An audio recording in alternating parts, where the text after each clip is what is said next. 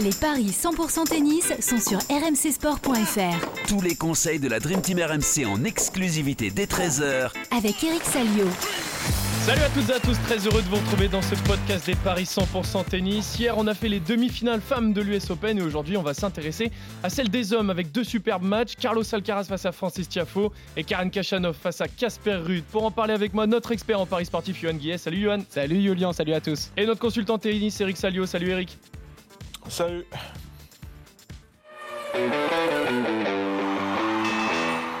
Bon, malheureusement, messieurs, c'est un 0 sur 2 pour vous hier. Euh, s'est débarrassé de Sabalenka alors que la Biélorusse avait pourtant pris le premier set. Et la douche froide pour Caroline Garcia qui s'arrête en demi-finale, battue sèchement 2-0 par Hans Jabber. Ah, là, ça fait mal. Là, ça fait mal. Hein. Euh, je, je, me demande ce que ça donnait. Si, si tu as vu le match d'ailleurs dans les cours, euh, Eric. Mais c'est terrible ce qui s'est passé pour la Française. Plus rien n'est passé, absolument plus rien. Elle a totalement euh, lâché son, son, match dès le début mentalement. Oui, je pense qu'il y a plusieurs raisons, il y a plusieurs facteurs. Hein, et le premier, c'est que, et, et On Jabber nous l'a dit en interview, c'est que On Jabber, il voulait, voulait tout de suite lui montrer qu'elle avait l'ascendant euh, sur elle et lui faire euh, plonger un peu dans le passé avec donc ces, ces, ces six défaites, parce qu'il ne faut pas les oublier, les, défaites en junior, elles, ont laissé une trace dans le, dans le disque dur, hein, et ça, je suis intimement convaincu que Caro a appréhendé cette rencontre parce qu'elle savait qu'en face, l'autre avait toutes les armes pour l'embêter, et c'est vrai que dès le début du match, on a vu en Jabber euh, la cuisiner avec des, des petits slices euh, euh, de revers qui, qui l'empêchaient de, de, prendre le rythme, de, de, de, diriger le jeu. Et puis le deuxième facteur, et, et c'est légitime, c'est, je pense, qu'il a été bouffé par le stress, hein, bouffé par, euh, par le stress, par la, ma, c'était, c'était le match le plus important de sa carrière, c'était tout nouveau, donc c'était une demi-finale de Schlem, c'est, voilà, tu, c'est un phénomène qu'on observe souvent chez, chez les, surtout chez les joueuses, faut dire les choses, hein, et, et voilà, donc elle a, le bras passait pas, les jambes tournaient moins vite que d'habitude, et puis euh, un début de match où tu offres un break. Et voilà, tu es, dans, es dans la machine à laver, quoi. Et tu n'arrives pas, pas à t'en sortir. En plus, euh, Jabber a joué euh, parfaitement, même s'il n'a pas passé beaucoup de premières balles, mais ses deuxièmes balles étaient profondes, Ah, elles étaient énorme. variées. Donc, euh, ouais, ouais, non, elle, a, elle était, elle était d'une intelligence euh, remarquable, la, la, Tunisienne. Et puis, voilà, elle a pu euh, dérouler son jeu. Puis, de temps en temps, euh, voilà, elle mettait un petit slide. Puis, de temps en temps, elle lâchait le coup droit gagnant. Donc, euh, Caro était totalement, totalement perdu sur le cours. Et, et c'est vrai que les jeux ont défilé. 6-1-4-1, on s'est dit, voilà, c'est pas possible. Bon, il y a eu une sorte de baroune d'honneur avec euh, un hurrah tennis, mais ça n'a pas suffi. Elle ne s'est pas procuré la moindre balle de break. C'est ça. C'est dingue. Ça, c'est incroyable. C'est dingue. Hein. C'est incroyable. Mais un seul, euh, seulement deux aces également euh, sur son service. Oui, oui, non, mais là, tu vois, tu, tu vois que le bras, le bras était ankylosé, quoi. C'est, mais ça arrive. Et c'est une leçon de vie. Mais moi, je suis sûr que ça va lui servir pour le, le prochain gros match qu'elle livrera dans un, dans un, grand, dans un grand stade de, de Schlem. Quoi, voilà. Il faut passer par là. Il faut payer pour apprendre. Hein. C'est malheureusement la, la, dure loi du tennis. Bon, voilà, euh, c'est dommage parce que la série euh, autorisait tous les, tous les espoirs. Mais, mais voilà, demi-finale de Schlem. Et on l'a vu même dans le couloir, quand elle a été interrogée par euh, Pam Shriver. Là, elle n'a pas le visage habituel. Voilà, c'est le stress. Et je vous cache pas qu'on en a parlé dans le direct, le, le warm-up n'a pas été d'une exceptionnelle qualité, quoi. Alors, je sais pas oui. si c'était à cause de, du sparring partner qui était mauvais comme un cochon, mais voilà, c'est un ensemble. C'était une journée très pénible à vivre. Elle n'a pas pu, euh, voilà, elle a pas pu trouver le, le relâchement, donc défaite. Bon, maintenant, attention, hein, on va retirer le positif, c'est génial. Euh, lundi, elle sera numéro 10 mondial. Elle est, elle est cinquième à la race, donc elle est vraiment en très, très, très bonne position pour aller chercher le Masters euh, qui aura lieu cette année au Texas. Elle a trois tournois pour, euh, pour ça, donc Tokyo, j'ai oublié le deuxième, elle nous l'a dit Tokyo, Guadalajara et, et, un, autre. Donc vraiment tous les espoirs sont permis, mais il va falloir digérer tout ça. Il va falloir en parler aussi avec son, son équipe pour euh, essayer de comprendre comment on peut, euh, peut se présenter dans, dans, un état, on va dire, presque normal, mais voilà. Toutes les joueuses sont passées par là, hein, tous les joueurs sont passés par là. Mais voilà, c'est une étape vers, euh, vers la gloire. Si, si, je peux me permettre cette question, Eric, est-ce qu'il y a une différence à vivre ça à 28 ans plutôt qu'à 18 Parce que beaucoup de joueuses vont connaître leur première euh, demi-finale ou autre à 21, 22, 23 ans, en tout cas assez jeune. Mmh. Pour Caro, c'était une première à 28.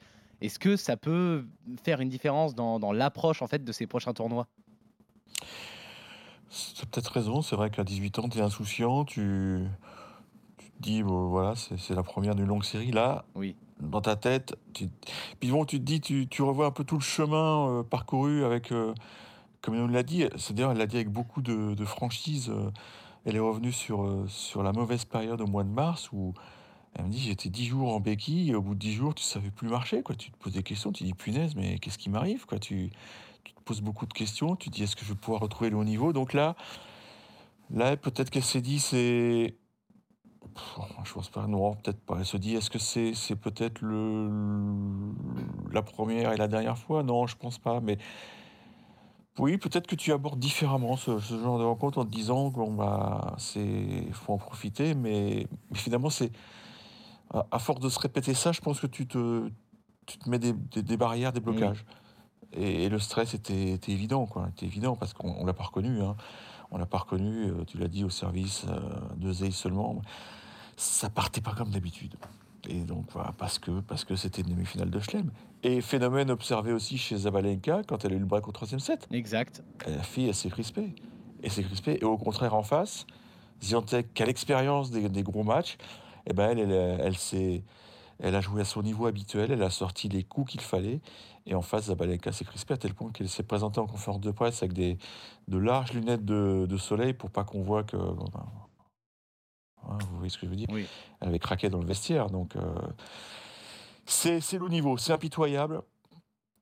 Mais euh, je suis sûr que Caro va apprendre parce que c'est une fille qui, a, qui est ambitieuse et elle va jeter un petit coup d'œil dans le rétro. Elle était 79e euh, à Au Roland mois de mai. Garros. Oui. Je le répète, demain, enfin lundi, elle sera, elle sera numéro 10, top 10. Voilà, faut voir ça, faut voir le niveau de jeu, faut voir aussi euh, euh, ses stats. euh, elle a fait très peur au vestiaire féminin, hein. elle a fait très peur. hein. Même les, les- les spécialistes ici à New York se disaient, mais il n'y a pas une fille qui joue mieux au tennis, mais voilà, elle a été rattrapée oui. par, par ce satané en jeu. Bah, c'est dommage pour Caroline Garcia. Par contre, donc, du coup, maintenant, on connaît la finale euh, féminine qui sera Swiatek contre 11 Jabber. Par contre, on ne connaît pas encore l'affiche masculine parce que les matchs se jouent ce soir. Et on commence d'ailleurs avec le duel entre le Norvégien Kasper Ruud et le, Ruud- et le Russe Karen Kachanov. Numéro 7 mondial face au 31e mondial. Kasper Ruud qui a balayé d'un coup de raquette hein, l'Italien Matteo Berrettini au tour précédent 6-1, 6-4, 7-6. Et qui, comme Carlos Alcaraz, dont on reparlera plus tard, a la possibilité d'être numéro 1 mondial à l'issue du tournoi. Mais avant ça, face à lui, Karen Kachanov qui a réalisé l'exploit de sortir celui qui était considéré peut-être comme l'un des grands favoris du tournoi au tour précédent, Nick Kyrgios en 5-7, qui part favori dans ce match Johan? C'est Casper Ruud, 1,47 euh, la victoire euh, du Norvégien, c'est 2,75 le succès de, de Kachanov. Tu l'as dit, énorme performance de Kachanov qui a éliminé Kyrgios euh, en 5-7 au tour précédent. Une victoire surprise hein, grâce notamment à un excellent, excellentissime jeu de service.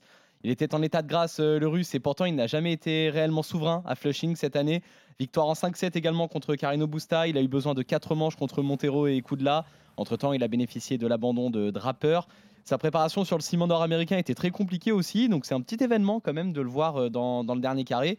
Et en face, euh, Rude est en forme. hein. Euh, Depuis le tournoi de, Rome, il a gagné 27 de ses 35 derniers duels.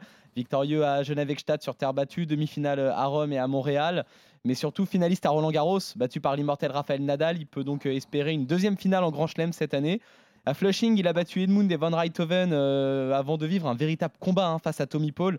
Un succès en 5 manches et près de 4h30 de jeu. Derrière, il a éliminé Benjamin Bonzi et surtout euh, Matteo Berrettini euh, en 3-7, comme tu as dit, euh, d'un coup de raquette. Match assez surprenant d'ailleurs.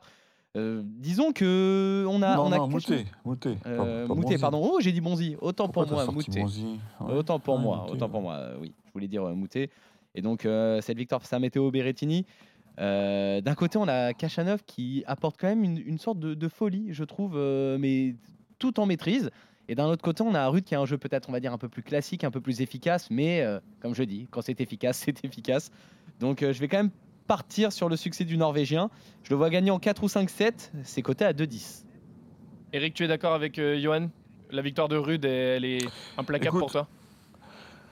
Comme je suis mauvais comme un cochon euh, sur les paris, ça va être très simple. Euh, on a la 1 et la 2 chez les filles qui vont se jouer en finale. Et ben on aura le, le futur 1 et le futur 2 qui vont se jouer en finale. Donc je, je pronostique une finale Casper Rude contre Carlos Alcaraz.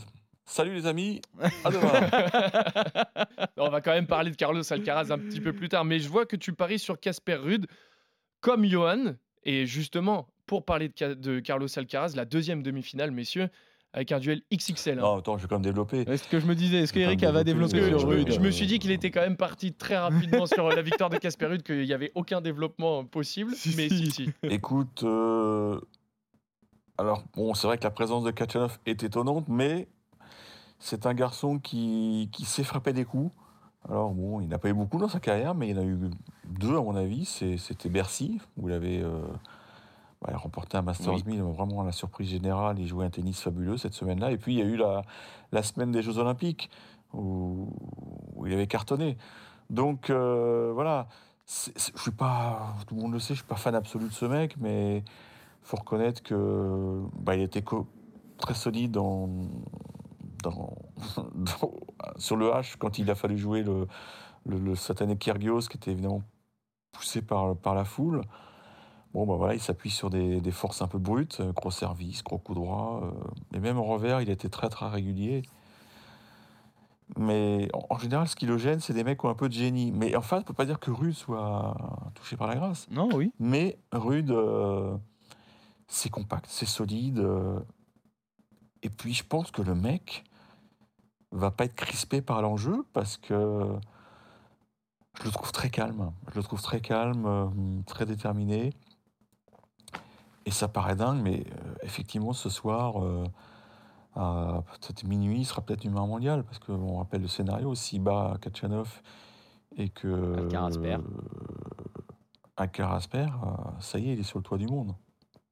Ce qui serait Et énorme. ça, personne ne l'avait prévu. hein. Personne ne l'avait prévu au, au moment du, du- du lancement du tournoi parce qu'on on, on sait tous que Rafa Nadal ferait ce qu'il fallait, euh, ferait ce qu'il faudrait pour, euh, pour sécuriser cette place, de numéro mondial. Donc oui, Rude, euh, il faut quand même dire que ce mec, il a, il a un courtois, mais d'une violence inouïe, quoi. On se rend pas compte, hein, je...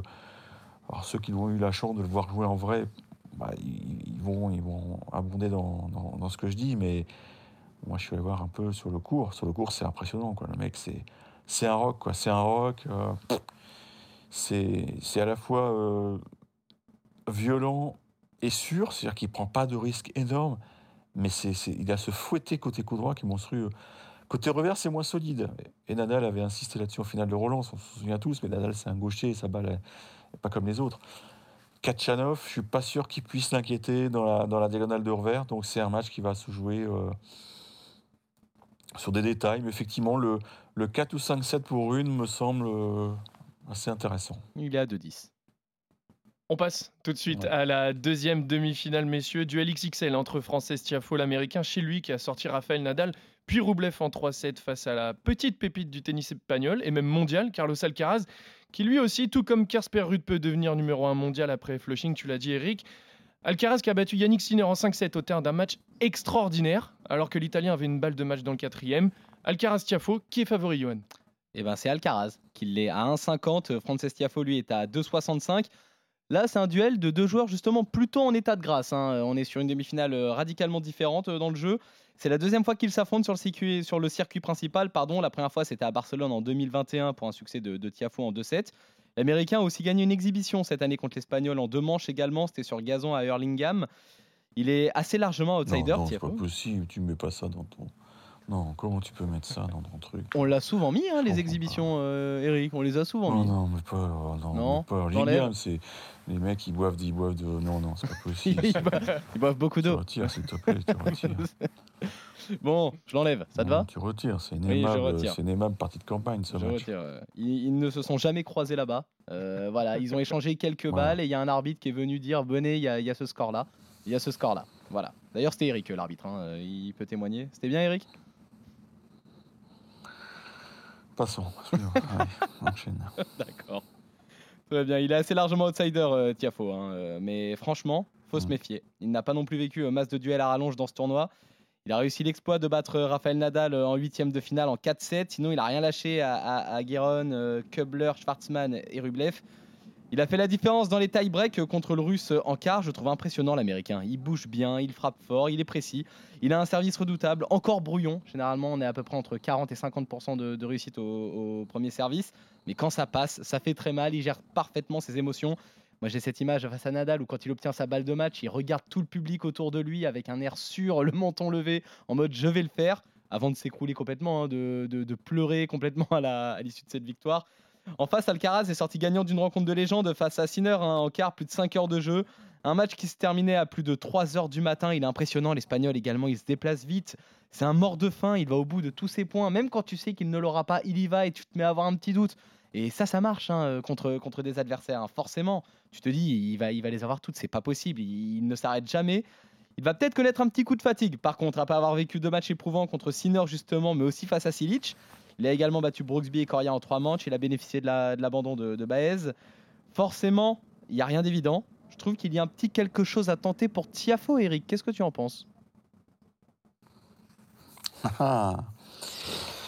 Oui, 5-7. c'est vrai que ce- bah, il y, a, il y a- il y a une grande inconnue, c'est comment, comment Alcaraz a récupéré de, de ces deux matchs, parce qu'il a, eu, il a eu le privilège de jouer les night sessions, mais tu joues night sessions, tu peux finir très tard, et là, c'était le cas. Il a fini très tard le, son huitième, et j'ai entendu ou j'ai lu euh, quelque part que Carlo, euh, Alex Correggia, qui est sur place, qui est donc euh, on va dire bien introduit dans le, dans le camp de, Ferrero, et c'est normal, Ferro a dû lui dire, écoute, il s'est couché à 6h du mat. Ça paraît dingue, mais en fait, c'est ça, quoi.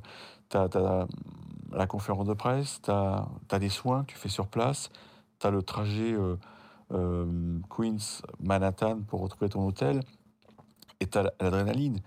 Donc voilà, il s'est pas endormi en 6h du mat. Ça, c'était à- après son, son huitième.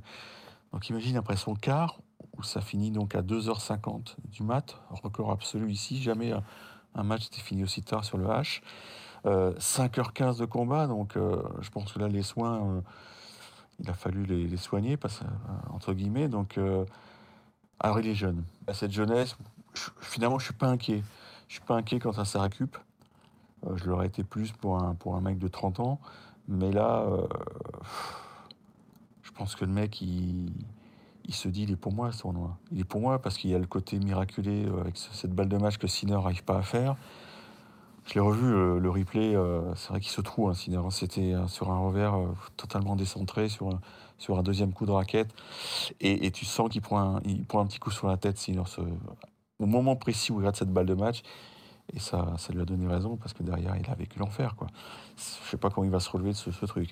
Donc, euh, Alcaraz, oui, Alcaraz, c'est impressionnant. C'est une mobilité extraordinaire. C'est un charisme. Alors, il est américain, Tiafo, mais tu vois, je pense que le public va va pas être complètement. Ça va pas être hostile, je pense pas, tu vois. Je pense qu'ils vont vouloir voir une baston. Maintenant, Tiafo est capable de se mettre le pic dans la poche si jamais il, il barre bien. Problème, c'est que tennistiquement parlant, je pense qu'Alcaraz est un poil supérieur. Même si euh, Tiafo, euh, franchement, je l'attendais pas à ce niveau. Mais, alors je vais être sévère avec Rafa, mais quand tu, quand tu te mets en tribune de presse et que tu vois les, les matchs de Rafa et les matchs d'Alcaraz, tu te dis presque que c'est pas, c'est plus le même sport. J'ai j'ai Oui. l'impression que toute la- cette génération a pris un coup de vieux cette année avec, euh, avec l'émergence des, des, des, des, des Sinner, des, des Alcaraz. Ça va une vitesse folle. Franchement, euh, je sais pas comment ils font pour frapper aussi fort dans la balle, euh, mais moi, c'est ce qui me frappe. Ça va être la leçon de cette US Open. Il y a, y a, y a un coup de jeunesse, un coup de jeune terrible. Alors, Tiafo est pas si vieux, mais Tiafo, sa balle, elle est, elle est rapide, mais elle est, plus, elle est plus enveloppée. Tu vois, il met beaucoup plus de lift. Alors qu'Alcaraz, c'est paf, c'est brut, quoi. Je cherche le coup dur presque à chaque fois. Donc, je trouve qu'Alcaraz a peut-être plus de, ouais, de cordes à son arc dans son jeu. De temps en temps, il va, te, il va, il va venir au filet, il va te déposer une amortie. Donc, ça, c'est, un vrai plus pour lui, quoi. Il sait qu'il a un plan A, un plan B, un plan C. Mais Tiafo va, va donner son cœur, ça c'est évident. Euh, n'y a pas eu un Américain en finale depuis un League en 2006. Tu te rends compte? Oui. Tu te rends compte ce que ça peut engendrer comme, euh, comme atmosphère sur le H? Alors oui, j'ai envie de voir un super match. Donc euh, je pense que la légende Alcaraz est en train de s'écrire. Et va encore gagner un match en 5. Voilà. C'est ce que j'allais te bien. demander, Eric, justement, parce que d'après ce que vous me dites tous les deux, ça, ça a l'air quand même d'être un match qui s'annonce assez serré. Tu vois vraiment Alcaraz gagner en 5 pour que le plaisir dure, on va dire, sur le, le cours central. Voilà, exactement. Et c'est coté à exactement. 4,90. En plus, ce sera une night puisque le, le- même si le match commencera pas avant 19h, donc euh, enfin, oui, ce sera une night, sauf si, Oui, euh, ça. sauf si le premier match dure très très très longtemps, mais et, tu- et quand même, je réfléchissais. Vous vous souvenez à l'époque, enfin à l'époque vous étiez pas nés, vous, vous êtes des minots, mais à l'époque, ils faisaient le le crazy euh, Saturday, c'est-à-dire que tu jouais les demi-finales le samedi, le samedi. Tu te rends compte Et il fallait revenir en finale le dimanche à 16h. c'est ça. tu te rends compte que maintenant, tu pourrais plus faire ça, quoi. Ah bah non. Imagine, imagine si euh, le Alcaraz euh, Sinner avait été une demi-finale. non mais tu te rends compte, Ah, les il mecs perd la finale, hein, je pauvre, derrière. hein. Alcaraz. Eh ben voilà, là tu peux, là tu peux pas t'en remettre. Tu peux pas t'en remettre, c'est pas possible. Tu, tu- tu reviens avec les jambes de bois, quoi. Faut dire, ouais, c'est- C'est sûr. faut être humain parfois. Là, heureusement, ils sont, euh, ils se sont débarrassés de l'emprise. Je crois que c'était CBS qui, qui exigeait qu'il y ait un crazy euh, Saturday avec, euh, avec la finale, les deux demi-finales messieurs le même jour, ce qui était totalement insensé. Quoi. Heureusement, ils sont revenus à la raison. Quoi. Oui. On, a, on a un programme, on va dire, normal qui, qui copie les, les autres grands chelems. Enfin, non, non, qui copie pas tout à fait les autres grands chelems, puisqu'en Australie, euh, si ça, ils auront eu les, Si, si. les demi-finales euh, le même jour. ouais. Si, Mais à l'époque, en Australie, tu avais une demi-finale le jeudi et la demi-finale le vendredi. Ouais. Tout ça parce qu'ils voulaient euh, mettre des sous dans, dans les caisses avec une night session. Donc non, euh, heureusement, heureusement qu'on qu'on n'est pas 20, 20 ans en arrière, parce que là, j'aurais mis Tiafo quand même. Et donc là, mais justement, pour le premier match, tous les deux, vous êtes d'accord. Vous voyez euh, Casper Ruud l'emporter face à Karen Kachanov en 4 ou 5-7. Par contre, sur le deuxième match, vous n'êtes pas d'accord. Johan voit Francis Pas Tiafoe. forcément. hein. Pas gagner. surtout un duel en 5-7. Mais bon, allez. Bon, Allez, sur le tu sais 5-7 quoi, sans tu- donner le vainqueur, c'est 5 combien 5-7 sans donner de vainqueur. Alors attends, je te donne euh, tout de suite ça. Au moins, vous êtes d'accord pour l'instant sur le duel en c'est 5-7. 3-30. Ouais, C'est pas mal. Ouais, vous êtes d'accord sur le duel en 5-7. Eric voit Alcaraz. Et on va dire mal, que ouais, peut-être que, Johan Léger voit avantage. Tiafo. Allez, léger avantage Tiafo. Et parce que bon, et notre ami Yoel Caraz, il peut avoir des petits coups de moins bien, tu comprends Et Ouais, ce ouais. serait légitime, parce Ouais, qu'il ouais. a donné Léger Tiafo. euh, contre Sinner. En tout cas, merci beaucoup, messieurs, pour vos pronostics. Merci à vous qui nous écoutez. On revient demain pour d'autres paris sur RMC. Salut à tous. Salut messieurs.